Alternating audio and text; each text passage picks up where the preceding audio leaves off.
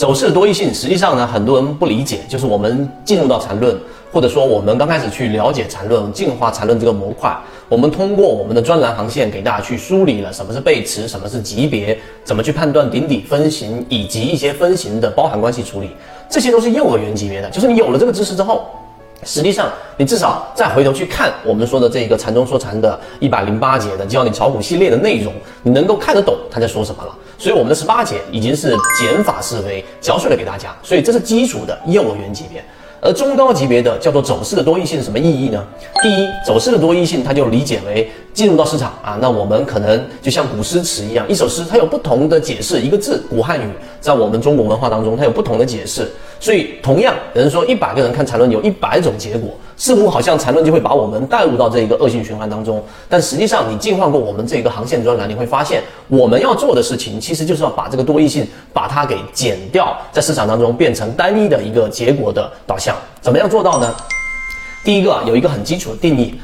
就走势的这一种类型分别。举个例子。当一个走势形成，你要理解什么叫走势形成，它一定是啊，我们说九段啊九笔的。什么是九笔？为什么不是十笔？为什么不是八笔？大家一定要去理解。第一，第一笔进去，然后呢，第一笔一、二、三、四、五，这里面形成第一个中枢。第五笔上去之后，还要一、二、三、四。所以这里面一共加起来就是我们所说的九笔。因此，当一个中枢在扩张过程当中，它不能扩张超过五笔啊。例如到了六笔，加上前面的三笔，它就合成了一个我们所说的一个更大级别的中枢。因此，它这里面也为了去避免走势的多义性。它让后面的这个中枢扩张是不能超过五笔的，这是第二个我们所说的走势的多义性。所以很多人到第二步基本上就已经卡住了。其实第二步你可以把它当成一个选修，你大概理解就可以了。第三步，好，我把缠论最基础的这一种基础框架打好了。那么下一步我们说的中高级别的就是我们说走势的多义性，其实最终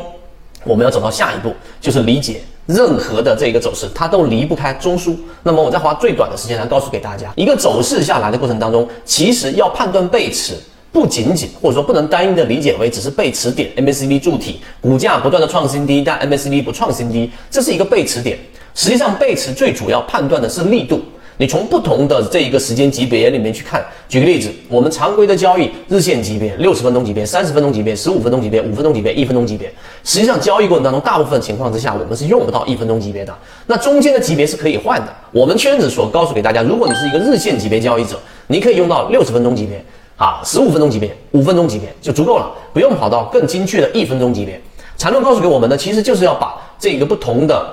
精确度。的这种视角来判断一个个股的不断的扩张，所以这是第一个层面，我们告诉给大家的，你的这个时间周期级别要有一个固定的适合自己交易模式的这个周期。有人说一定是这个时间周期吗？不一定，有些人是用七分钟也可以接受。刚才我是用十五分钟级别代替了三十分钟级别，这点也是可以接受的。所以这里大家要明白，常规的日线六十、三十，然后五分钟、一分钟，我们是日线级别六十分钟级别、十五分钟级别、五分钟级别、一分钟级别，如除非你做炒短线。所以这是第一个层面，第二个层面呢，就是对于力度的判断。刚才我已经说，中枢你可以把它理解为是一个行星，它会对周边的离开段和进入段，它都会有一个吸引啊，这是第二点大家要去理解的。那这个吸引实际上就是判断背驰的关键。那再说的清晰、简单易懂一点，就当它形成了一个中枢，那这个中枢里面的进进入比 A，对吧？然后加上它的离开比，假如是一个 B 小 B。小 a 跟小 b，你用背驰的判断方法，实际上当 b 小于 a 这个力度，我们就把它判断为这个背驰了。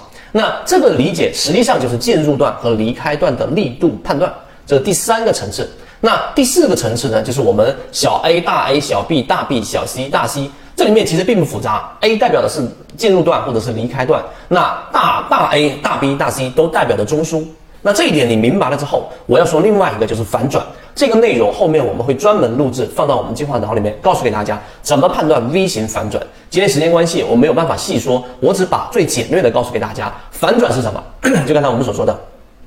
小 a 大 A 就是 A 中枢，然后小 b 大 B，对不对？然后小 c。那么这种情况之下，你不是说所有的中枢它一定像我们说行线一样围绕是上下上下上下的，不是。有一种情况 V 型反转，那我怎么判断这个反转是有效的呢？那就是我们所说的小 a 大 A 小 b 这一段，相对于第二个中枢大 B，它实际上你可以把它理解为是一个进入段，或者说是它离开 B 的这一段的力度。好，记住这一点。好，当这种情况之下，它没有形成一段向下的 C，而是形成了一段我们所说向上的这个 C。那么这个时候你要比较的就这个小 c 和前面刚才我说的小 a 大 A 中枢加小 b 这一段的力度。当 c 和这一个长的这一段力度的比较的时候，如果 c 大于通过 MACD 柱体面积，通过我们说的这个平均趋势力度，c 是大于前面的这一段的，那么它就是一个 V 型反转的成立。而如果这一段 c 是小于刚才我们说的哎小 a